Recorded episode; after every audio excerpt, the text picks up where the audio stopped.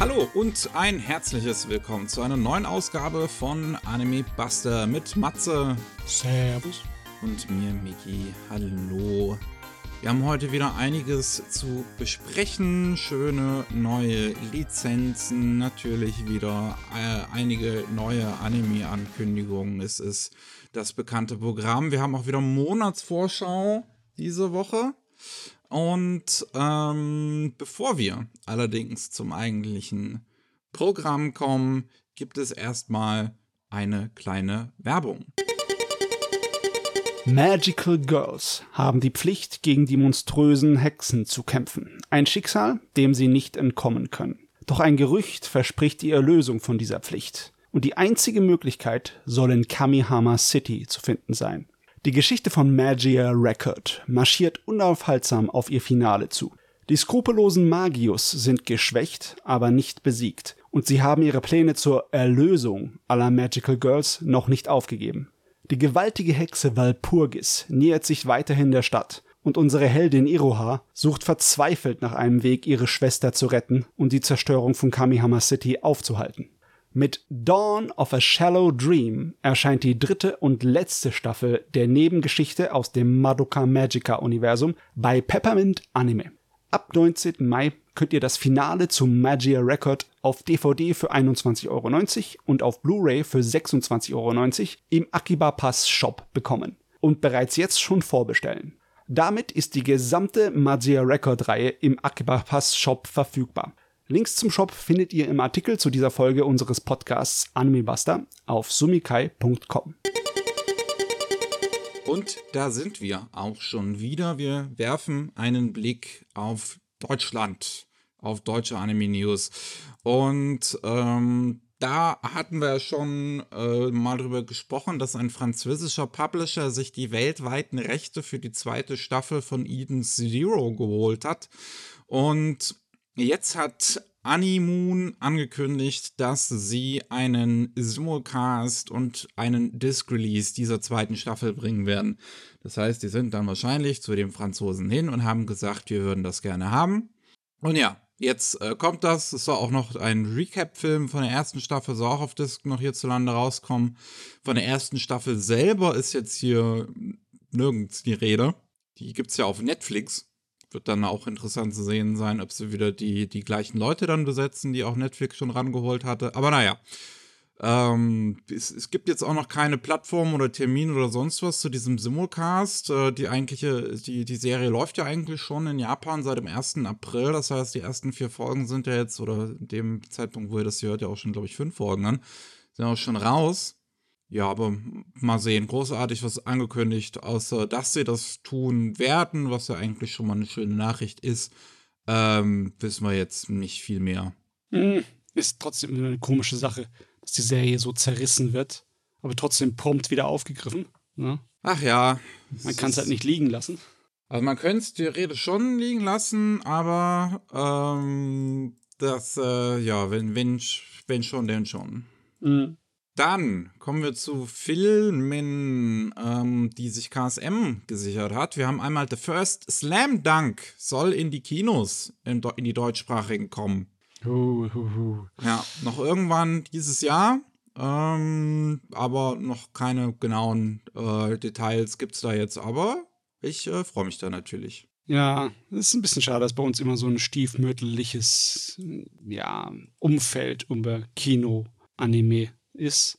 Aber wenigstens hast du die Gelegenheit. Die Gelegenheit zu haben, ist schon mal viel besser als nix. Ja, also es gibt jetzt schon einige äh, Kinoausstrahlungen von Anime, habe ich immer das Gefühl. Ich war jetzt äh, bei Princess Principal war ich für die Crunchyroll äh, ähm, Anime Nights ähm, und äh, bei, bei einem Kino und ein anderes Kino hat es zeitgleich auch noch gezeigt und zeigt das jetzt an dem Wochenende, beziehungsweise zu dem Zeitpunkt, wo ihr das hört, dem letzten Wochenende auch nochmal gezeigt. Und Susume läuft bei meinem einen Kino hier jetzt schon in der dritten Woche mittlerweile. Mhm. Was ich echt krass finde, weil die bringen das immer noch jeden Tag. Das ist nice. Ja. Ich mache mir ein kleines bisschen Sorgen um Slam Dunk, weil auch der Ja, Manga Slam Dunk, also Princess Principal habe ich auch wieder alleine geguckt. Also. Susan habe ich nicht alleine geguckt, aber Princess Ja. Principal habe ich dann leider wieder alleine gucken müssen. Das ist immer schade, dass, wenn es nicht gerade so ein mega super duper krasser Volk me Mega-Hit ist, dann äh, sieht das mit dem Anime-Kino in Deutschland halt natürlich ein bisschen schade aus. Aber ich werde auch zu The First Slam Dunk sicherlich gehen, wenn ich das Angebot habe. Und ich finde es toll, dass KSM das rüberbringt. Gerade wo wir ja die Serie, glaube ich, in Deutschland nie gehabt haben. Nee, die Anime-Serie nicht. Den Manga, aber den haben sie dann abgebrochen, weil er sich nicht so gut verkauft hatte, ne? Ach ja. Mhm. Was wir auch noch haben, ist Lonely Castle in the Mirror. Das hat KSM sich auch geholt. Es ist, der Film ist Ende letzten Jahres im Dezember ähm, rausgekommen in Japan. Ähm, haben wir auch schon öfters hier im Podcast drüber geredet. Ein neuer Film basierend auf einem Roman von dem äh, Team äh, oder von dem Regisseur hinter Colorful und äh, Miss Hokusai. Äh, von daher war ich da auch schon ganz gespannt drauf und jetzt bringt KSM den halt auch rüber. Juhu. Nice. Ja, noch zwei Disc-Veröffentlichungen wurden bekannt gegeben von Crunchyroll. Einmal, wer die Ancient Magos Bride OVAs im Regal haben möchte, diese drei Folgen, kann das ab dem Juli 2023, also in zwei Monaten. Ähm, und Shinobi no Itoki soll auch bei Crunchyroll rauskommen auf Disc im Herbst 2023. Die Ninja Original Serie von Studio Troika, von der ich aber leider nicht so viel Positives gehört habe. Ich weiß kaum was von ihr. Ich weiß zumindest zu der OVA von Ancient Magus Bride, dass das wirklich einfach extra Geschichten aus dem Original sind, die sonst nicht reingepasst hatten in irgendwie eine volle Staffel. Also es ist nichts irgendwie dazu erfundenes oder sowas. Okay. Ja. Aber gut, damit haben wir die News aus Deutschland auch schon rum. Wir kommen zu neuen Anime-Ankündigungen und Toei Animation bringt uns wieder was Neues mit Girls Band Cry. Devil May Cry. Oh. Also, äh, wenn sich Girls ne, Band Cry heißt es einfach nur ein sehr interessanter Titel. Ja, also ich hätte nichts dagegen, äh, eine Girls Band mit Devil May Cry zu vermischen, aber ich, wahrscheinlich ist das nicht unbedingt so. Äh, ja, also es geht wahrscheinlich irgendwie um Rock und um Mädels, die rocken und Jo. emotionale Rocklieder machen. Und wir haben halt ein Bild in Rot mit einem Mädel drauf und Mhm. einer Gitarre und ihrem Schatten in Blau hi- dahinter. Und mehr haben wir bisher nicht. Ja, ein bisschen Pop-Art und das war's. Ja, ein neuer Original Anime von Toei. Irgendwann, dann gibt es sicherlich mehr dazu. Ja. Dann ist jetzt äh, die Tage Omega Striker aus dem Early Access äh, gekommen und für alle Plattformen released ist ein Free-to-Play-Spiel, ähm, was so irgendwie Handballmäßig, glaube ich, ist, aber von so Top-Down-Perspektive 3 gegen 3. Und Studio Trigger hat einen Trailer dafür animiert. Anderthalb Minuten lang. Trigger hatte schon für einige Videospiele mittlerweile äh, Trailer und Opening-Sequences gemacht, wie zum Beispiel für Indivis Indivisible oder das, ich glaube, bisher immer noch letzte Shantae. Und ja, es sieht halt sehr cool aus. Es sieht natürlich sehr Träger aus. Und ja, wenn, wenn man schon ein Anime-Studio fragt, Werbung, äh, ein Trailer für sich zu machen, ein Opening-Video, warum dann nicht Studio-Träger? Ja, besonders, weil man richtig spürt, wie Trigger einfach seinen Spaß hat, sowas zu machen. Ja, es sieht sehr schön aus, kann man sich auf allen möglichen YouTube-Kanälen von Publishern, also von Nintendo, von dem Spiel natürlich selbst, von Trigger angucken, wenn ihr das sehen wollt. Ähm, dann ist ein Manga namens äh, Sie tanzt mit dem Teufel, heißt der, glaube ich, bei uns in Deutschland Hm, hm. Mit einem Anime, TV-Anime versehen worden. Äh, mehr Infos gibt's dazu auch noch nicht, außer dass, ja, das bekommt irgendwann ein TV-Anime, ist ein Manga, wo es um ein ähm, Teufel geht, der auf die Erde kommt und nach einem Idol sucht. Für die Teufel. Warum nicht? Teufelwelt will auch ein bisschen Idol-Culture haben Ja, und ähm, trifft dabei auf ein Mädel, was sie super toll findet und sie einlädt, hier komm mal mit in die Hölle. Würde ich sofort ja sagen. Ähm, stellt sich aber heraus, dieses Mädel ist ein Engel. Und ähm, diese, diese Engel will jetzt dem Teufel das Leben schwer machen. Ach gut, jo. Ist ja. Mich stört das nicht, wenn sie das so für Fantasy ausschlachten. Können sie immer ihren Spaß mit haben, solle sie machen. Klingt auch, klingt nett. Ja. Mu- Muss ich was zu sehen. Vielleicht ist es ja, ist es ja cool. Äh, dann haben wir noch von Production IG eine Anime-Ankündigung. The Concierge at Hokyu Department Store. Das finde ich sieht auch irgendwie ganz, ganz nett aus. Äh, da haben wir zumindest ein paar mehr Infos dazu. Wie gesagt, es wird bei Production IG gemacht. Ähm, Regie führt Tsuchika Nishi, äh, nee, ist der Autor von dem Ding. Yoshimi, Yoshimi Itazu, äh, der auch Regie geführt hat bei Welcome to the Ballroom. Ähm, ist auch äh, sonst eher als Key-Animator tätig. Und ja, das ist halt die Geschichte von einer Frau, die als Concierge bei einem Department Store anfängt. Und ähm, diese Store bedient allerdings nur anthropomorphe Tierwesen. Ja. Und ja, jetzt ist halt ihr Job da so das Beste für das jeweilige Tier rauszusuchen. Oh Mann, ich kann das sowas von nachvollziehen. Die Zeichnerin wollte einfach nur eine Ausrede haben, um K K Tiere in Anzügen zu zeichnen. Und ja, es sieht aber auch cool aus. Ja, also sowohl das Teaserbild, was für den äh, Anime bisher gemacht worden ist, es wird ein Film übrigens, äh, sieht ganz putzig eigentlich aus, wie ich auch die Manga-Cover ganz putzig finde. Haben auch irgendwie einen sehr interessanten Artstyle. Ja, da bin ich nicht uninteressiert. Mhm. Äh, wann der aber kommt, wissen wir, glaube ich, bisher noch gar nicht. Ähm, das war jetzt, ich, nee, bei dem noch nicht. Dann haben wir noch aber PA Works mit einem neuen Film. Genau bei dem wissen wir nämlich, wann der kommt, aber erstmal ein paar andere Details dazu. Ähm, ja, zwar Komada Whiskey Family. Der soll im November in Japan eröffnet äh, werden in den Kinos, äh, wird aber schon bei dem NSC International Animation Film Festival gezeigt. Und ähm, das ist der fünfte Installment im Prinzip, das fünfte Anime in diesem Workplace Anime-Franchise, wenn man das so nennen will, von, Mhm. von PA Works. Nach Hanasaku Iroha, Shirobaku, Sakura Quest und zuletzt die Aquatope und White Sand ist jetzt die Komada Whiskey Family die fün der fünfte Ableger, diesmal als Film. Es gibt schon einen kleinen Teaser, der zumindest so, ja, 10 Sekunden ungefähr von dem Film zeigt, aber die sehen auch sehr schön aus. So eine Animation, wo ein Whiskyglas auch aufgefüllt wird und auch danach, danach also wieder Wasser animiert ist oder, oder das Aufgießen von Flüssigkeiten ist irgendwie sehr schön.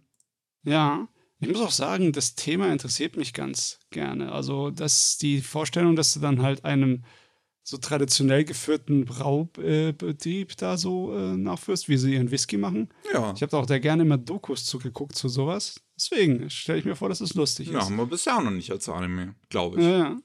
Sieht Wusste ich nicht. Interessiert mich auf jeden Fall auch. Ähm, die Geschichte ist halt ein ähm, junges Mädel, genau.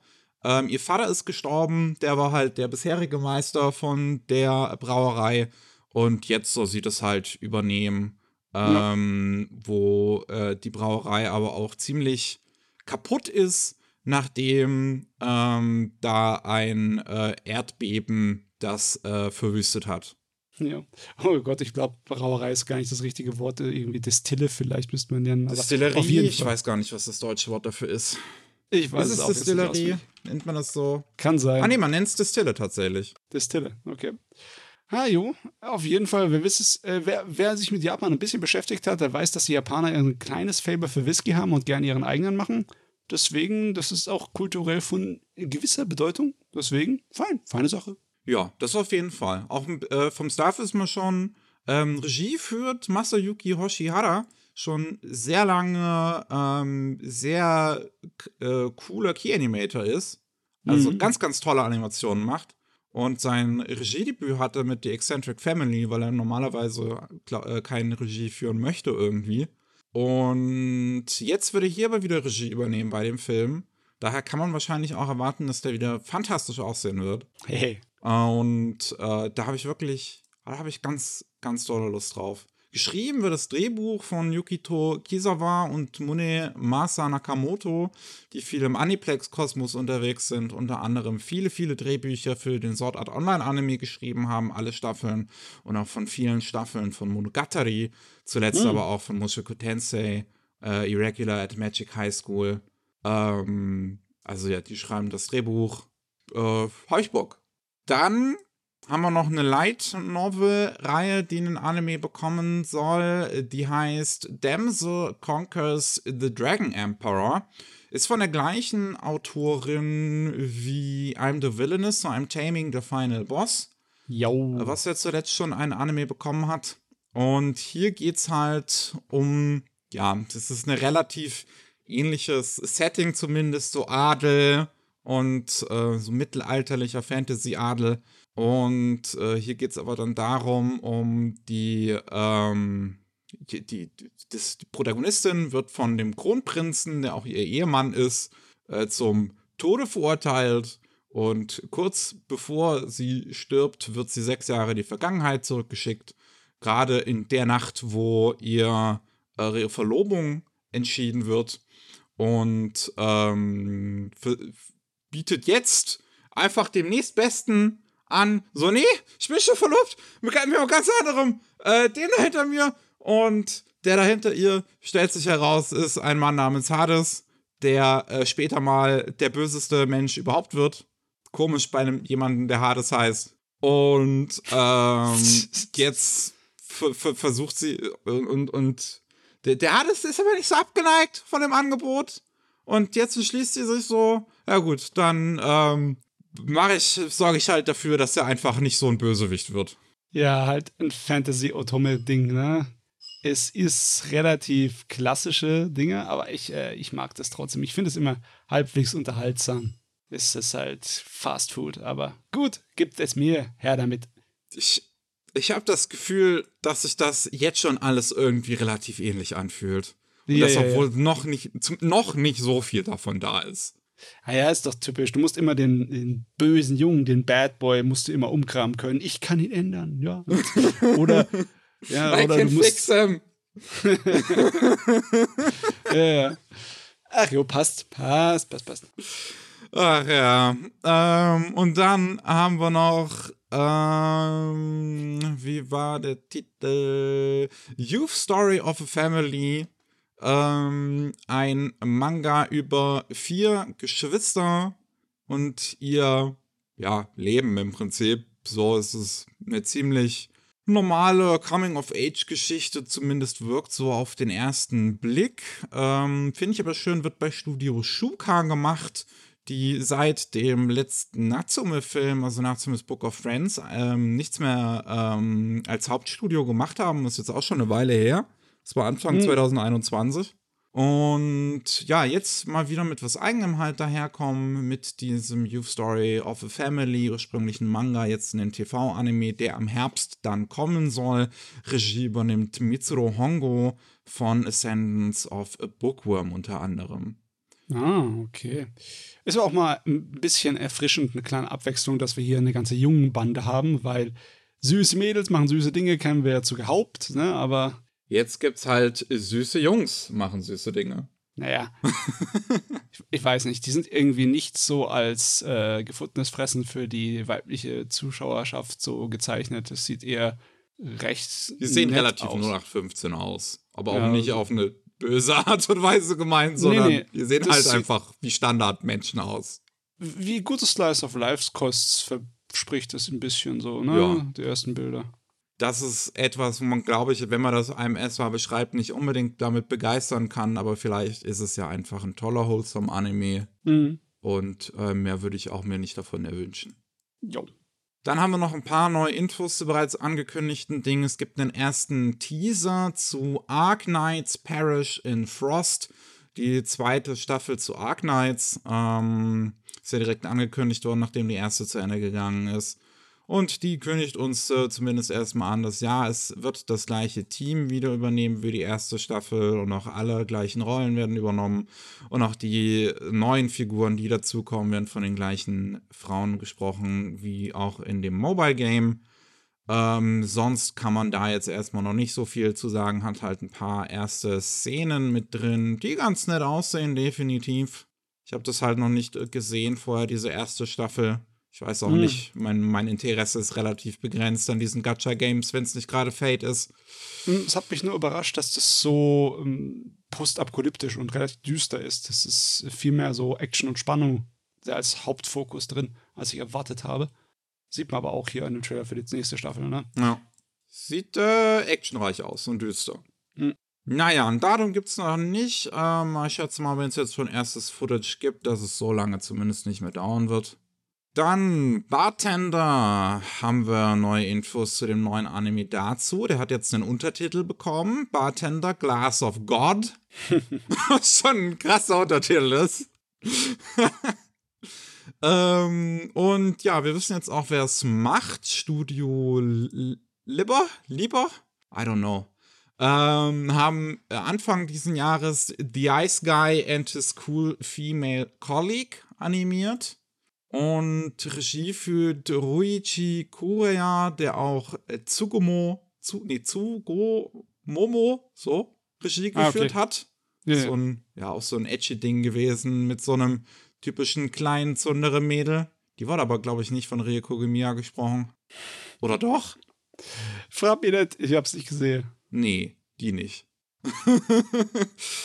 Mal ausnahmsweise nicht. Ähm, ja, es gibt auch einen ersten Poster, wo man zumindest sieht, dass die Hauptfigur ein bisschen anders aussieht als in dem ersten Anime von 2011.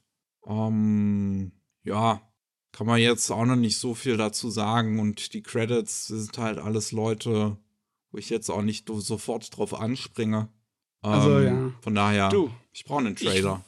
würde mich sehr wundern, wenn dieser Anime ganz stark von dem Format eines Gourmet-Animes abweichen würde. Ich denke mal schon, dass das so läuft, dass er mit seinen Fähigkeiten die Leute völlig über den Haufen redet und dass sie dann halt sehr, sehr detailliert ausgeführte Reaktionen auf seine Cocktails haben, wo sie alles äh, so erläutern, wie der Geschmack ist.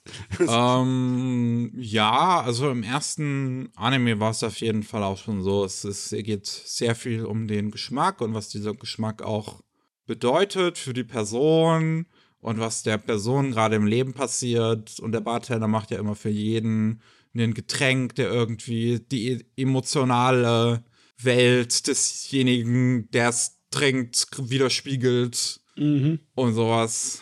Ganz wildes, ganz wildes Ding. Äh, Äh, 2024, im April 2024 soll das rauskommen, direkt mit einem Crunchyroll-Stream angekündigt. Also schätze ich mal, sind die auch als Produzenten mit hinten dran. Hm. Ähm, ja, dauert also noch ein bisschen, ein ganzes Jahr müssen wir noch warten, bis dann serviert wird. Und hoffentlich nicht abserviert. Äh, auch noch ganz kurze Infos, ganz kleine haben wir zu dem neuen Netflix Ultraman-Film, äh, der auch schon vor einer Weile angekündigt worden ist in Zusammenarbeit mit Tsubudaya Productions. Hat jetzt nichts zu tun mit der CGI-Serie, die ja jetzt ähm, zu Ende geht demnächst sondern ist nochmal ein eigenes Projekt, was von einem Animator bei Coraline und Kubo and the Two Strings, also so Stop-Motion-Film, äh, Regie geführt wird, in Zusammenarbeit mit Industrial Light and Magic, also der äh, Schmiede, der, der äh, Special Effects Schmiede, die ja von George Lucas gegründet worden ist. Und ja, da haben sie jetzt halt gesagt, dass 2024 dieser Film dann rauskommen soll nachdem jetzt lange Funkstille war. Ähm, 2021 wurde angekündigt. Also schätze ich mal, werden wir irgendwann noch im Laufe des Jahres auch erstes Footage dazu sehen. Jau, wie Ja. die alten Franchises und Marken sich so breit machen in letzter Zeit. Ist schon lustig. Das ist halt, das ist halt die Zeit, in der wir leben. Es gibt nichts Neues. Es gibt nur immer wieder das Gleiche.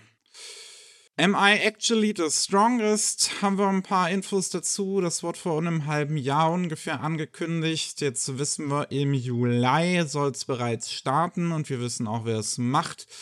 Und zwar bei Staple Entertainment, die auch zuletzt Vermeil in Gold animiert haben. Und auch der Regisseur davon, Takashi Naoya, soll Regie führen. Ja, wird wahrscheinlich wirklich ein 0815 Isekai. Aber was erwartet man von einer Prämisse von Typ wird Gesekai und hat halt Superkräfte? Wie immer. Ach jo, ich werde mal reingucken. Du wirst sowieso reingucken, ne? Ich werde sowieso reingucken. Obwohl die Chancen für die Isekais, sie nehmen immer mehr ab bei mir, ne? Wenn du mich nicht kriegen kannst, dann gibt's weniger Gnade meinerseits. Naja, wir haben noch ähm, der autobiografische Manga von Hiromu Arakawa, die Autorin von Silver Spoon und von Metal Alchemist. Ähm, der äh, ähm, ja, wird am 7. Juli der Anime dazu starten. Und äh, gemacht wird es bei Pie in the Sky, wissen wir jetzt. Das ist ein Studio, die äh, immer so Short-Animes äh, halt auch machen. Also mit, mit ähm, wie nennt man das, so Flash-Animierte halt. Mhm. Und äh, ja, die auch Chibi Godzilla jetzt anscheinend gerade machen. Das jetzt, glaube ich, in der aktuellen Saison läuft. Und auch ein entsprechender Regisseur, der nur an so Kurzserien gearbeitet hat, wird Regie führen. Das heißt also, ne, es wird halt so eine, so eine kleine, gemütliche Serie, drei, vier Minuten Folgen wahrscheinlich werden. Was, ähm, ja, ich ein bisschen schade auf der einen Seite finde, weil ich halt gerne das äh, in ausführlich gesehen hätte. Aber wahrscheinlich, ja. äh, ich habe den Manga halt nicht gelesen, passt das auch einfach eher zum Manga. Je nachdem, wie der geschrieben und präsentiert ist. Aber man sieht ja schon an den Bildern, dass das eine nicht ganz 100% ernst gemeinte Autobiografie nee. ist. Ach ja, das ist bestimmt ganz lustig. Und äh, ich finde es auch in Ordnung, weil sie ist tatsächlich eine von den wichtigsten Manga-Autoren, die wir haben. Ich meine, Full Metal Alchemist hat sich insgesamt über 80 Millionen Mal verkauft. Ne? Das ist schon einer der größeren äh, Mangas der Geschichte. Ist auf jeden Fall nicht schlecht. Mhm. Jo. Ähm, dann kommen wir zum Kino nochmal kurz. Suzume ist äh, jetzt nach sechs Monaten zu Ende in den japanischen Kinos. ist, äh, ist vorbei. 14,52 Milliarden Yen eingespielt, was etwas mehr ist als ähm, Weathering with You, was 14,23 Milliarden Yen eingespielt hat. Ähm, ja, bewegen wir uns so bei ungefähr, sagen wir, 100 Millionen Euro. Ja, ist nicht schlecht. Ist damit der vierterfolgreichste japanische Film. Ähm, ich habe vorher noch nachgeguckt, in den japanischen Box Office war es, glaube ich, der 14. erfolgreichste dann insgesamt. Ja, in letzter Zeit haben sich da so viele hinzugefügt, dass ähm, es ist manchmal, denkt man, das verliert so ein bisschen an Bedeutung, die besten Liste, weil die jedes Jahr umgekramt wird. Ach ja, also der Shinka, ich glaube, der hat für sein Leben wird's wirklich ausgedient. Der müsste eigentlich keinen Film mehr machen. Uh, ich meine, einfach, du hast Weathering With You und Suzume, die beide sich im 14 Milliarden Yen-Bereich bewegen. Und Your Name, was dann nochmal 10 Milliarden Yen mehr hatte als das, also circa 24 Milliarden Yen. Ah. Ach ja. Mhm. Schon nicht schlecht. Ist schon nicht schlecht. Ich bin gespannt, wie lange er bei mir im Kino hier noch läuft.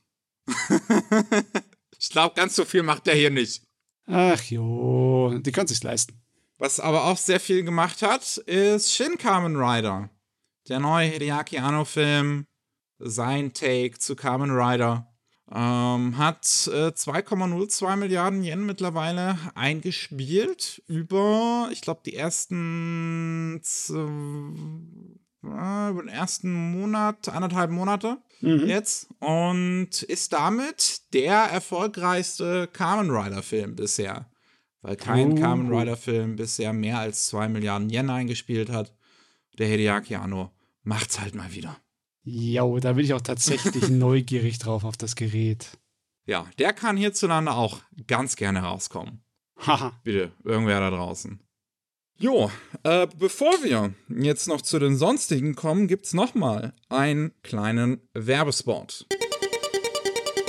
Am 5. Mai ist es soweit. Rizuka und Mesh stellen sich dem König der Magier, Solomon, in Fate Grand Order Final Singularity Grand Temple of Time Solomon euch erwartet ein feinstes Spektakel aus dem Hause Globoworks, von dem gleichen Team, was zuvor schon Fate Grand Order Babylonia mit den teilweise besten Actionsequenzen umsetzte, die Anime bieten können. Wer bisher noch nicht in Geschmack des Mobile Games oder anderen Fate-Serien kam, braucht sich keine Sorgen machen, denn wer möchte, kann problemlos mit Fate Grand Order Babylonia einsteigen, was extra zugänglich für Fate Grand Order Neulinge gemacht worden ist und kann schließlich Fate Grand Order Final Singularity Grand Temple of Time Solomon schauen. Beides gibt es bei Peppermint Anime, den Solomon-Film, wie gesagt, ab dem 5. Mai für 26,90 Euro als Blu-ray, 21,90 Euro als DVD und für 65,90 Euro in einer limitierten Edition auf Blu-ray mit Booklet, tollem Artbook, großem Poster und mehr. All das ist erhältlich im Akiba Pass Online-Shop. Und dann sind wir auch schon wieder zurück. Wir haben mal wieder, wie immer, ein paar Nachrichten abseits vom Schuss. Ähm, einmal hat High Dive berichtet, dass Ushinoko, mein Star, wie äh, ja der Manga bei uns in Deutschland heißt, ähm, ihr erfolgreichstes, äh, ihr erfolgreichster Stream bisher ist. Einfach. Äh, was eine schöne Nachricht ist. High Dive ist jetzt auch kein so großer Streamingdienst, auch wenn sie einige schöne Serien haben. Ist halt der Streamingdienst von Sentai. Die haben halt nicht ganz so viele Lizenzen wie Sony. ähm, und äh, ja, feiern jetzt mit Oshinoko einen sehr großen Erfolg. Sie haben keine genauen Zahlen an, aber sie sagen, ihr Rekord für bisherige Trial-Starts, äh, für bisherige Trial-Accounts, ne, 14 Tage oder kann man es ausprobieren, mhm. äh, ist bisher, es ist noch nie ansatzweise so hoch gewesen in der Woche, wo die erste Folge rausgekommen ist. Ja, die erste Folge ist aber auch eine Riesenbombe, ne? Das ist ein 90-minütiges Gerät, das ist ein Kinofilm. Ein ganzer Spielfilm ist die erste Folge. Ja, ja. Ähm, und ich meine, ich habe auch, also ich auch nicht dem, dem Ding, dem Gerät bisher entkommen können. Selbst auf meinem kleinen Twitter-Account, den ich jetzt nur noch äh, habe, um mit Freunden in Kontakt zu bleiben, ähm, kann, kann ich der, dem Serie nicht entkommen, weil alle einfach nur darüber schwärmen. Äh, mhm. und ich meine, auf, auf den ganzen Anime-Datenbanken ist es jetzt auch schon einfach nach der ersten Folge direkt Platz 1 generell. Einfach mega hohe Wertung, geilste Serie, die jemals existiert hat für die ganzen Leute. Ähm, ja, das macht einen gleichermaßen neugierig wie skeptisch, ne? ich bin auch sehr, äh, ist halt sehr interessiert dran und das tut nur umso mehr weh, wenn ich so viel mitbekomme dazu dass ich meine gute alte Regel habe, dass ich erstmal warte. Ja, ich, ich überlege es mir noch, ob ich es reinschiebe für den nächsten Anime Slam Podcast und dann so spoilerfrei wie möglich drüber zu reden. Ja, ja. versuchen wir es mal. Ach ja. Wir haben auch noch, wo wir eben schon über Suzume gesprochen haben, hat ähm, Shinkai dem Magazin Lupa ein Interview gegeben, wo er ein bisschen über den Film gesprochen hat, über die Produktion und auch erklärt hat, dass er eigentlich keinen Bock mehr hat auf Geschichten, wo halt Junge und Mädel sich verlieben und bam. Ja, er sagt, eigentlich hat er das Gefühl gehabt, nach Your Name hat er jetzt einfach alles gemacht, so was Boy Meets Girl Geschichten angeht. Braucht er jetzt nicht mehr. Und hatte mit Susume auch eigentlich was anderes vorher geplant gehabt. Und zwar, dass ähm, dass zwei weibliche Hauptfiguren sind mit einer eher schwesterlichen Beziehung. Und dann kam sein Produzent an und hat gesagt, no, hier, die, die, die Romanze Roman Cells, das wollen die Leute sehen, du machst es gefälligst, fick dich. und ähm, dann hat er das gemacht. Auch wenn er ui, eigentlich ui, keinen Bock drauf hatte. Und das anscheinend ui, auch einer der Gründe ist, weshalb er die Protagonisten in den Stuhl verwandelt. Relativ früh im Film und der dann halt so bleibt. Ach jo, auf jeden Fall, es, es war halt schon immer Teil von seinen Stories, ne? Die äh, Beziehung zwischen Junge und Mädel. Ja. Es war nicht immer nur die Romanze der Hauptteil, aber ähm, seine Filme funktionieren ohne dieses Kernthema eigentlich nicht, oder? Es also dann bin ich mal gespannt, was er anderes machen würde dann. Also wirklich, wenn du Suzume mal siehst, würdest du, glaube ich, merken, was er eigentlich, was er als nächstes jetzt machen wollen würde. Das ist so ah, okay. hart. Also wir werden im nächsten Anime Slam Podcast näher drüber sprechen. Es ist, ich sage okay. nur jetzt so viel dazu. Es ist versucht so hart ein Ghibli-Film zu sein. Oh, okay. Aber wie man sieht, hat er nicht genug Rückgrat ich habe auch mein, mein, mein Fazit, mein erstes Fazit war, er versucht Miyazaki zu sein, ist aber einfach nicht links genug. Oder vielleicht haben sie es ihm nicht erlaubt. Wer weiß. Ey, come ne? on. Vielleicht, Der vielleicht fehlt es ihm an Durchsetzungsvermögen. Ja, weil, ganz ehrlich, so, der kann doch seinem Produzenten sagen, scheiß drauf, ich mach, was ich will. Ich hab so viel Cash, ich kann machen, was ich will. Er ist einer von den größten Namen in Anime-Geschichte überhaupt. Ne? Also wirklich. Ah, er sagt doch, es ging jetzt dabei nicht zu sehr irgendwie um LGBTQ-Themen oder sowas, wenn das jetzt zwei weibliche Hauptfiguren wären. Er hat ja auch vorher gesagt, ne, es wäre eher in eine schwesterliche Richtung gegangen. Die Geschichte von Susume hätte so oder so funktioniert, egal ob die Hauptfiguren jetzt männlich, weiblich oder äh, sogar nicht binär sind, sagt er. Von daher, Mhm. es ging halt eher um menschliche Beziehungen als sonst was. Und das merkt man ja im Film, finde ich, auch an. Okay. Ähm, von daher, ich hoffe wirklich, beim nächsten Film macht er wirklich einfach mal, was er tatsächlich machen möchte. So voll frei Schnauze. Ja, einfach, einfach, einfach mal machen. Er, er hat mit Susan einen weiteren Mega-Hit abgeliefert. Der Typ, der, der hat, der, der verdient mehr Geld, wenn er pissen geht, als ich. In meinem Leben. Von daher, also, ich, ich, ich würde es mir, ich, ich mir wirklich wünschen, dass er mal was ganz Neues einfach ausprobiert. Ich habe auch die Filme, also ich bin vor, vor Your Name auch alles sehr gemocht. Und ähm, da, natürlich ist es ein Kernelement, so dieses, dieses Will they, won't they, äh, oder, oder kriegen sie sich, kriegen sie sich halt nicht. Ähm, aber ja, irgendwann ist es halt auserzählt, das hat er offensichtlich selber gemerkt. Und ihm ist es nicht erlaubt geworden, weil gewesen, weil der Produzent. äh, Das ist ja, das ist ja nicht nur, er hat er ja nicht nur gesagt, hier, du musst das hetero machen, weil das, das, das verkauft sich, sondern er hat ja auch gesagt, zwei weibliche Hauptfiguren, boah, das ist Japan noch nicht bereit für. Und ich denke mir so, Bro, Hast du mal auf Anime geguckt in letzter Zeit? Und in den letzten 30 Jahren so? Dirty Pair kam 1985. Ich schon. Also, ich weiß nicht, was du laberst. Und vor allem, vor allem, ich hoffe, ich hoffe, dieser Produzent fühlt sich jetzt mit dem Erfolg von dem neuen Gundam wirklich einfach in den Arsch getreten. Weil das die erfolgreichste Gundam-Serie bisher ist. Mit Jo. zwei weiblichen Hauptfiguren. Ja. Von daher, einfach mal Fresse halten. oh Gott. Ähm, was wir noch haben, es war die äh, Tezuka Usama, äh, Usamu äh, äh, Manga Awards sind wieder gewesen. Äh, die 27. dieses Mal. Und ausgezeichnet für den Grand Prize wurde Yurias Red String. Ähm, in dem Manga geht es um eine 50-jährige Balletttänzerin, ähm, deren Mann eine ähm, ja, innere Blutung hat und deswegen ins äh, Krankenhaus schnell äh, gebracht werden muss. Und im Krankenhaus sieht sie dann, wie neben ihrem Mann ein weiterer Mann neben dem Bett steht und ihr verrät, ey, die ganzen Jahre über war ich der Lover von deinem Mann. Hm. Von daher finde ich interessante Prämisse. Klingt nach etwas, was preisverdächtig ist. Hm. Ähm, Würde ich zu gerne mal lesen. Oh. Ja, ja. New Creator Prize hat einen Manga namens Danshotei Nichijo gewonnen, ein autobiografischer Manga über die ja, Geschichte von dem Mangaka halt Ganpo und seinen Kampf gegen Krebs, den er seit drei Jahren äh, führt. Ähm, wahrscheinlich auch äh, sehr in- interessant zu lesen. Und Short Work Prize hat eine Anthology-Serie gewonnen namens Onna no Ko Gaedo Bashowa. Überall, wo es die, die Orte, wo es wo es Mädchen gibt. Mhm. So, und ähm, ja, da geht es halt um kleine Geschichten von zehnjährigen Mädchen aus der ganzen Welt.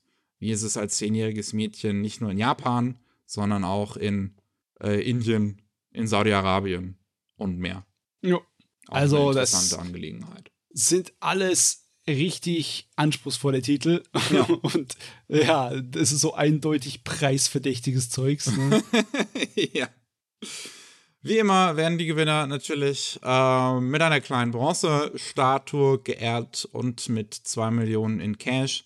ähm, beziehungsweise der Grand Prize kriegt 2 Millionen Yen und die anderen Preise jeweils eine Million Yen. Ja, dann, das ist kurz rausbekommen, äh, rausgekommen, nachdem wir unsere letzte Aufnahme äh, beendet hatten. Und zwar äh, Coda, die ähm, Content Overseas Distribution Association. Mhm. Ähm, nicht nur haben die ja, wir haben letzte Woche darüber geredet, so in Zusammenarbeit mit brasilianischen Behörden, 36 Webseiten dort runtergenommen. 36 Piraterie-Webseiten äh, zu Anime und Manga.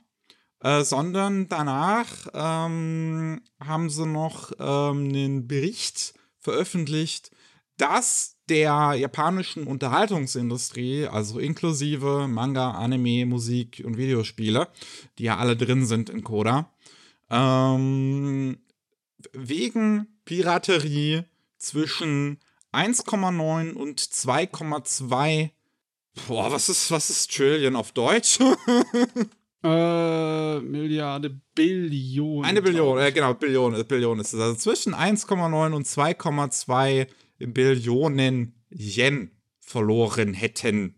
Und wir haben beim letzten Mal schon darüber gesprochen, was wir davon halten, so von. Ja.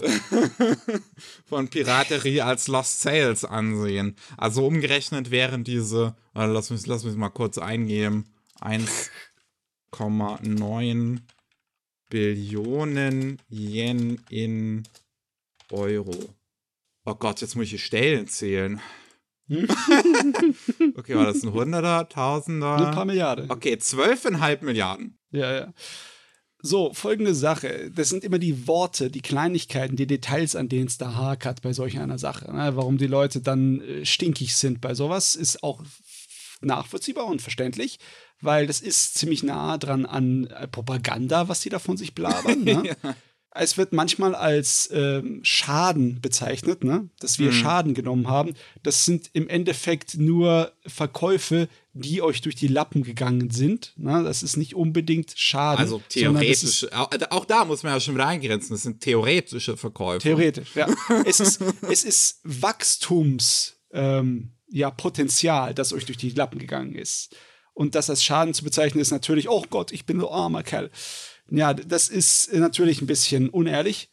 Ähm, es ist auch das Problem, wie es berechnet wird. Ne? Mhm. Wie die rechnen, ist nicht hundertprozentig eindeutig dargelegt. Was ist zum Beispiel, wie wird der Schaden berechnet? Wenn jemand jetzt eine Episode guckt von einer Serie, gilt es als so, als wäre ein Kunde, der für die ganze Serie wegfällt? Auch ein Kunde für die DVD-Verkäufe? Rechnen die das so?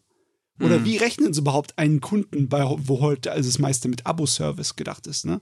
Ja. Wie rechnen sie die Kunde, was Merchandise angeht? Weil es kann ja sein, dass der ähm, derjenige, der illegal schaut, trotzdem Fan von der Serie wird, dann halt nicht das Geld in die Streaming-Dienste steckt, aber vielleicht in DVDs oder das Merchandise, ne? Das ist alles nicht zuverlässig, die Daten. Da kann man nichts sehen. Man kann sagen, dass ja. durch die Piraterie den Leuten äh, Geld durch die Lappen geht aber sie erhalten keinen Schaden. Mhm. Also das kann man nicht sagen. Also man kann sagen, dass sie, man könnte sagen, dass sie Schaden erhalten im Sinne von wegen, dass da schon weniger Leute bei ihren Diensten sich anmelden, weil es Piraterie gibt. Aber die sind nicht eins zu eins mit den Zahlen der Piraterie, logischerweise. Da gibt es so viele Leute dabei, die niemals bei euch äh, ein Abo gemacht hätten, weil sie einfach nicht das Geld dafür ausgegeben hätten oder nicht konnten. Ja. Das, das geht also nicht, einfach nur. Das mit der Berechnung, das sieht man ja auch, wie groß diese Spanne ist von angeblichem Schaden bei Anime alleine. Und da ist halt angegeben von 900 ähm, Milliarden bis zu 1,4 Billionen Yen. Das ist eine sehr große Spanne. Das sind 0,5 Millionen Yen, äh, Milliarden Yen dazwischen. Ja. 0,55? Warte mal, jetzt kann ich gar nicht mehr rechnen. ja, es ist auch relativ nutzlos da zu rechnen, weil es keine zuverlässigen Zahlen sind. Man ja, kann noch nicht mal wirklich so. daran abschätzen, was euch wirklich durch die Lappen geht. Ne? Man kann das nicht sehen an solchen Zahlen, weil die recht nutzlos sind. Wir wissen nicht, wie viel Potenzial ihr noch habt an äh, Kundschaft da draußen, mhm weil diese Zahlen helfen uns dazu gar nicht. Noch nicht mal die Aufrufe, die solche Webseiten haben, helfen dazu, weil es auch nicht so viel darüber aussagt, wie viel jemand konsumiert. Es geht einfach nicht. Das ist also, im Endeffekt ist das einfach nutzloses Geblaber, ne? ja, es ist wirklich, es ist, es ist schwierig. So was ist zum Beispiel, auch wenn ich schon physisch gekauft habe und ich will einfach weiß ich nicht, wie eine Review oder sowas online dazu posten. Ich suche mir ein Bild raus und dieses Bild war dann von so einer Piraterie-Webseite einfach. Ja. Ein, eine einzelne Seite oder so, die ich von da dann genommen habe, einfach nur um das online äh, über diesen Manga zu reden, den ja. ich für, aber bereits gekauft habe. Ja, einfach nur, weil es einfacher ist, weil es simpler ja. ist. Gehst du dann als Nutzer dieser Webseite, wirst du dann bei denen so aufgeführt, giltst du als Verlust für sie? Pff, weiß ich nicht. Ach, ganz, ganz, ganz, ganz schwierig. Naja, ähm, also wirklich so viel halte ich nicht von den, von den Zahlen, haben wir jetzt schon äh, hin und wieder darüber gesprochen. Es ist definitiv, wie du es ja gerade schon gesagt hast, man kann nicht unbedingt abstreiten, dass denen da Geld durch die Lappen gehen und dass mhm. vielleicht auch Piraterie einen gewissen schädlichen Charakter sogar hat wenn es ja. äh, kleinere, gerade kleinere Dienste und äh, trifft Leute, die halt wirklich von dem Geld abhängig sind. Ja, davon kann man ausgehen, auf ja. jeden Fall. Ähm, aber gerade wenn man sich Koda zum Beispiel anguckt, wer da alles drin sind, das sind alles diese, die Riesenfirmen. Die größten der größten, die Monster, die da ja. beschweren, dass ihnen Geld durch die Lappen geht. Ach jo. Ach ja. Na gut, äh, wir haben noch die Monatsvorschau. Yes. Anime, gar nicht so viel. Wir haben einmal halt, wie auch schon in der Werbung, Fate Grand Order, Final Singularity Grand Temple of Time Solomon bei Peppermint Anime am 5.5. Wollen wir, glaube ich, nicht äh, weiter zu reden. Ihr habt es bereits gehört. Der Titel so lang wie so ein Light Novel Gerät. Hey. Ja. Am 18.05. haben wir die King's Avatar for the Glory bei KSM Anime, sein Prequel-Film mhm. zu der chinesischen Serie The King's Avatar. Halt oh, war das so ein Prequel-Film? Prequel war das nicht das Turnier? Nee, ist ein Prequel. Oh, okay, dann ist es was anderes, als ich dachte. Hui, hui, hui, okay. Ja. Spielt vor der Serie, ist halt so ein äh, äh, so eine Serie mit Leuten, die ein ähm, MMO spielen. Ja, und, und da irgendwie e gegeneinander antreten in E-Sports, ja. Ja, ist professionell. Äh, dann am 19.05. Dragon Ball Super Super Hero bei Crunchyroll Anime, der CGI Dragon Ball Film. Ähm, am 19.05. ebenfalls bei Crunchyroll Meine Wiedergeburt als Schleim in einer anderen Welt, die zweite Staffel fängt an. Da könnt ihr mhm. euch das holen. Mhm. Und auch am 19.05. die Greyman bei Hardball Films jetzt in einer Neuveröffentlichung, die erste Box am 19. Mai. Ähm, ja, ich hoffe, dass das auch in Zukunft weiter fortgeführt wird, sodass die Episoden gezeigt werden am Ende, die es ursprünglich nicht nach Deutschland geschafft haben. Ja, das wäre cool. Das war nämlich eine ganz feine Shonen-Serie, war das. Ja. Im England des, ich glaube, so 19. Jahrhunderts, so Exorzisten gegen Dämonen. Mhm. Dann Monatsvorschau, was die Manga angeht. Wir haben zwei Release-Daten diesmal von Carlsen, deswegen könnte es ein bisschen länger sein, aber vieles lässt sich ja auch zum Glück relativ einfach beschreiben. Am 2.5. haben wir das erste Mal äh, Carlsen einmal mit Bad Dog und Good Boy. Gute, gute. Das ist ein deutscher Manga, der ja so ein bisschen anspielt auf dieses DC Super Pets ich glaube aber ja. nicht, dass es eine offizielle Lizenz ist, sondern einfach sehr hart daran anspielt. Ähm, ja, über einen Hund, der Böses tun will und daran meistens scheitert, weil ein guter Hund Superheld ihm dazwischen kommt und äh, der ihn aber auch nicht irgendwie als böse ansieht, sondern er ist halt einfach, er ist, glaube ich, ein Golden Retriever oder so, deswegen ist er einfach automatisch immer happy. Ich finde es so geil, wie der, der angeblich Bösewicht es aussieht wie so ein Batman. ja. Das ist cool gezeichnet. Äh, dann noch am zweiten Blue Box bei Carlson. Ein äh, äh, ja, Romcom über einen Jungen im Badminton-Club und ein Mädel im Basketballteam. Und ähm, er äh, ist halt total verknallt in sie und sie muss aus irgendwelchen Gründen, die ich jetzt auch nicht weiter weiß, bei ihm einziehen. Äh, yo. Wie es halt so passiert immer in Manga. Wir haben noch Releases von Hayabusa. Einmal ähm, Canis Dear Mr. Rain. Canis ist so eine Boys Love-Reihe. Das ist auch der erste Teil davon. Irgendwie über einen Detektiv. Ähm, nee, doch, glaube ich, äh, irgendwie einen Typen, der auf jeden Fall einem mysteriösen Typen, äh, andere mysteriösen Typen begegnet. So, einer ist Hutmacher, genau, der andere ist obdachlos und ähm, irgendwas geheime Vergangenheit und dabei wird gefickt. ich muss sagen, das, das Cover ist gut gezeichnet. Das Cover sieht wirklich schön aus. Ja. Ähm, dann auch noch am 2.5. Club Naked, wenn wir schon beim Ficken sind, äh, bei Hayabusa. Ich meine, muss man bei dem Titel, muss man irgendwas weiteres erzählen. Es ist halt, es, es ist halt ein, ein Club, wo sich Männer ausziehen für Geld. Surprise! Ja. ähm, ebenfalls am 2.5. Love Behind the Mask bei Hayabusa. Eine Boys Love Geschichte über einen Superhelden und einen Comiczeichner, der auf Superhelden steht. Ist eigentlich irgendwie eine ganz, ist, ist zumindest eine nette, eine nette ja. Idee. Ähm, dann auch noch am 2.5. Red Apple bei Hayabusa. Ähm, da geht es irgendwie um eine Welt, wo äh, sexuelle Handlungen verboten sind von der japanischen Regierung, was, I, I don't know, ein bisschen, das, das, das, das klingt nach Anti-Abe-Propaganda. ähm, auf jeden Fall, Protagonist ist ähm, der Sohn von dem Leiter für Sexualstrafrecht und der wird eingeladen auf eine illegale Sexparty und jetzt geht das Sexleben los. Im Geheimen. Ach jo, ein bisschen gezwungen, aber naja. Ich weiß auch nicht manchmal, was ich da für Manga-Beschreibungen lesen muss in Vorbereitung hierzu. Und dann als letztes äh, beim, beim ersten Release-Tag von Hayabusa und Karlsname, wenn die Blüten Trauer tragen.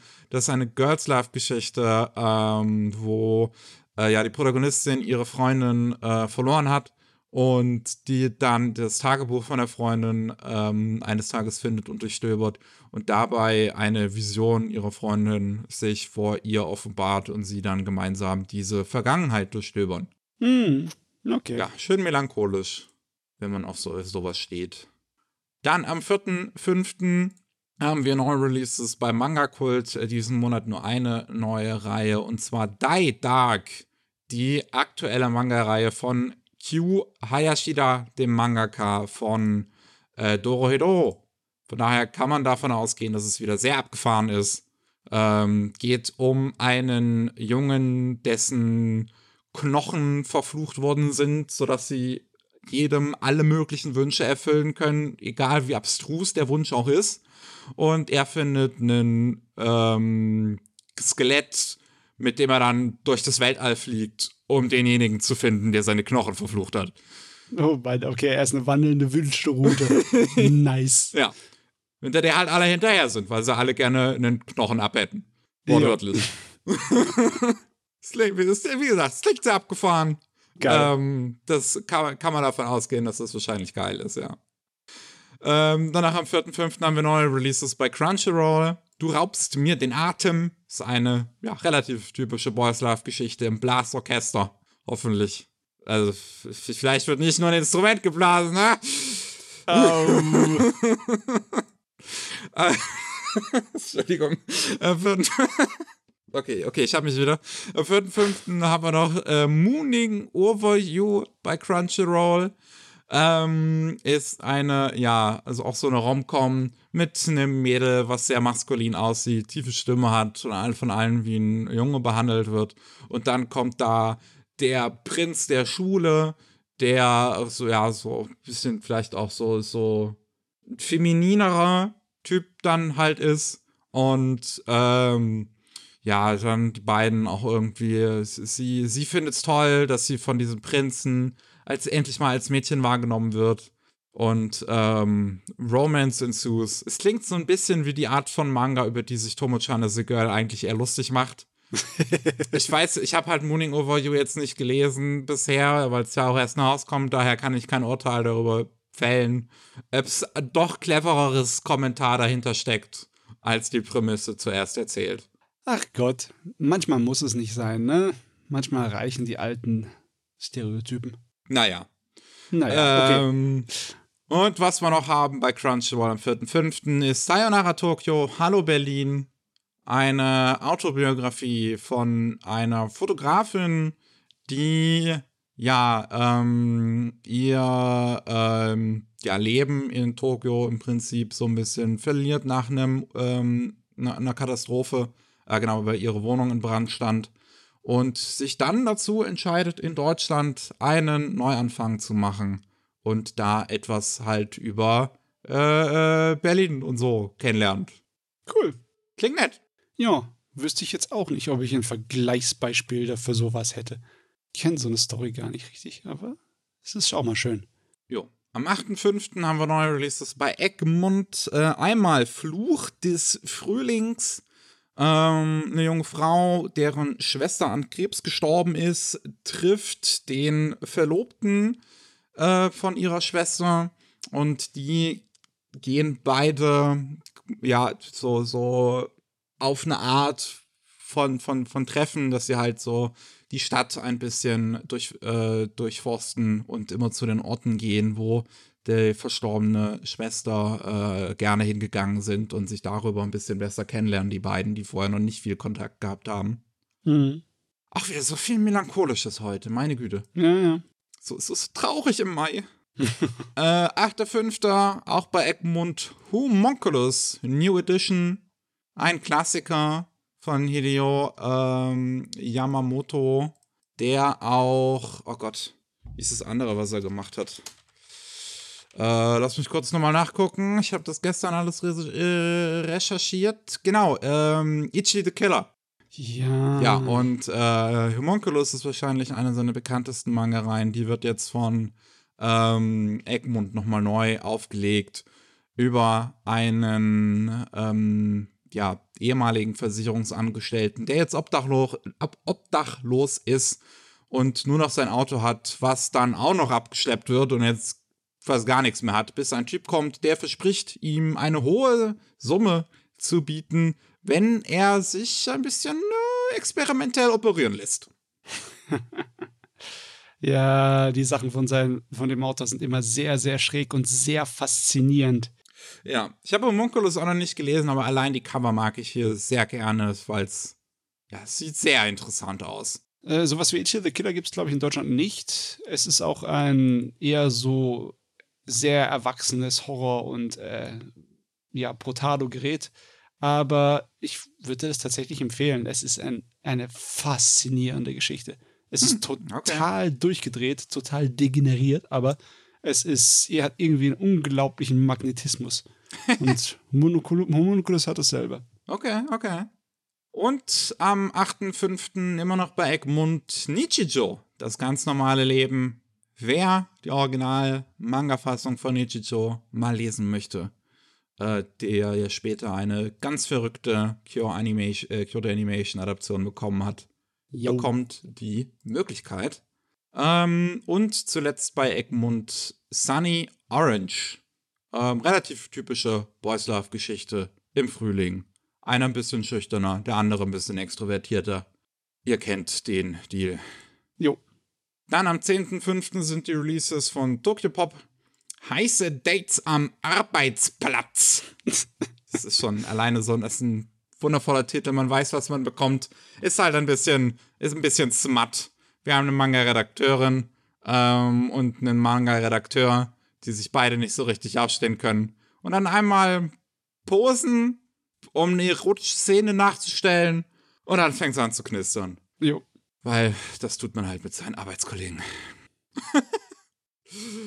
äh, wir haben eine Kurzgeschichtensammlung, Die Welt rettet dich. Auch äh, I Love Shoujo Short Story Collection, Die Welt rettet dich. Ähm, ja, kleine Geschichten über ähm, Mädels, die die Welt versuchen besser zu machen. Also ja, im Schulalltag. Jo. Ähm, kein Kuss, bevor du 20 bist, haben wir noch. Ich meine, ist auch wieder, also, ne, wir haben ein junges, 18-jähriges Mädel, die kommt frisch nach Tokio, ganz naiv und trifft einen Typen, der, ähm, bei dem sofort der Beschützerinstinkt kickt und sagt, ich will mich um dich kümmern, aber aber hier keine, keine, keine Beziehung, erst wenn du 20 bist. Okay. Ja, I guess. I guess. Ähm, und zuletzt bei Tokyo Pop am 10.5. Windbreaker. Haben wir zuletzt darüber gesprochen, als ein Anime dazu angekündigt wurde. Ähm, ja, jetzt gibt es auch schon den Manga in Deutschland, wer es vorher lesen möchte. Eine, ein Prügeljunge kommt an eine neue Jo. Schule, wo auch das Gesetz der Straße herrscht und möchte sich da mit allen prügeln. Rowdies! Let's go. Am 15.05. haben wir einmal Paper Toons mit Aria und die goldene Sanduhr der Zeit. Ist ein koreanischer Webtoon und halt jetzt physisch veröffentlicht von Paper Toons. Ähm, die Geschichte über ähm, ja, die Tochter eines Grafen, ähm, nee, oder einer, doch, die tolles Leben hat, bis plötzlich ihre Stiefschwester, also die biologische Tochter von dem Grafen, weil die Mutter von ihr hat irgendwie später da eingeheiratet in so eine adlige Familie und die Stiefschwester stellt sich dann als ganz böse heraus, hat ihre Mutter umgebracht und will jetzt auch Aria umbringen. Und ähm, sie wird dann beinahe hingerichtet, aber dann natürlich, wie das immer so ist, ich habe dieses Szenario jetzt gefühlt schon 50 Mal gelesen, kurz vor ihrem Tod wird sie in der Zeit zurückgeschickt und kann alles aufhalten. Jo. Ah, man, wenigstens verspricht das Cover so richtig aufwendige Kostüme. Ja, das machen die Koreaner gerne, habe ich das Gefühl. Jo. Das habe ich jetzt schon sehr häufig in Webtoons gesehen. Dann noch auch am 15.05. Neues bei Ultraverse, Die Hexe und ihr Drache. Es geht um eine Hexe und äh, die hat einen Vertrag mit einem Drachen, äh, der, weil sie ihm das Leben gerettet hat. Und der Drache denkt sich jetzt so, oh, ich muss alles für dich tun. So steht es in meinem Vertrag. Und ähm, ja. Und sie will das eigentlich nicht so richtig. Oh, okay, sie. ich habe schon gedacht, jetzt hat sie einen Butler, aber sie hat keinen Bock auf den. Ja. Hm, okay. Dann kommen wir zu dem zweiten Carlson slash Hayabusa Release Tag am 30.05.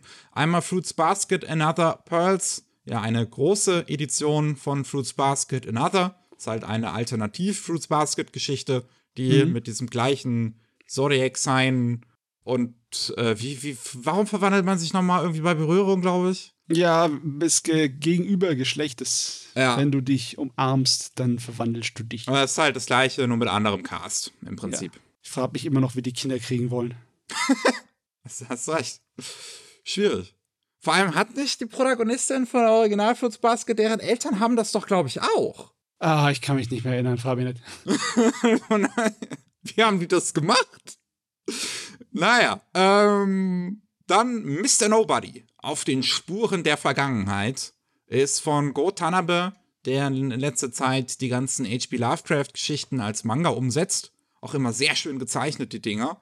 Und davor hat er noch sein eigenes Kram geschrieben, mit Mr. Nobody zum Beispiel, über einen Geheimagenten in postkommunistischen Russland, der da ähm, was besorgen soll und ähm, sich dabei in eine Riesenverschwörung hineingerät.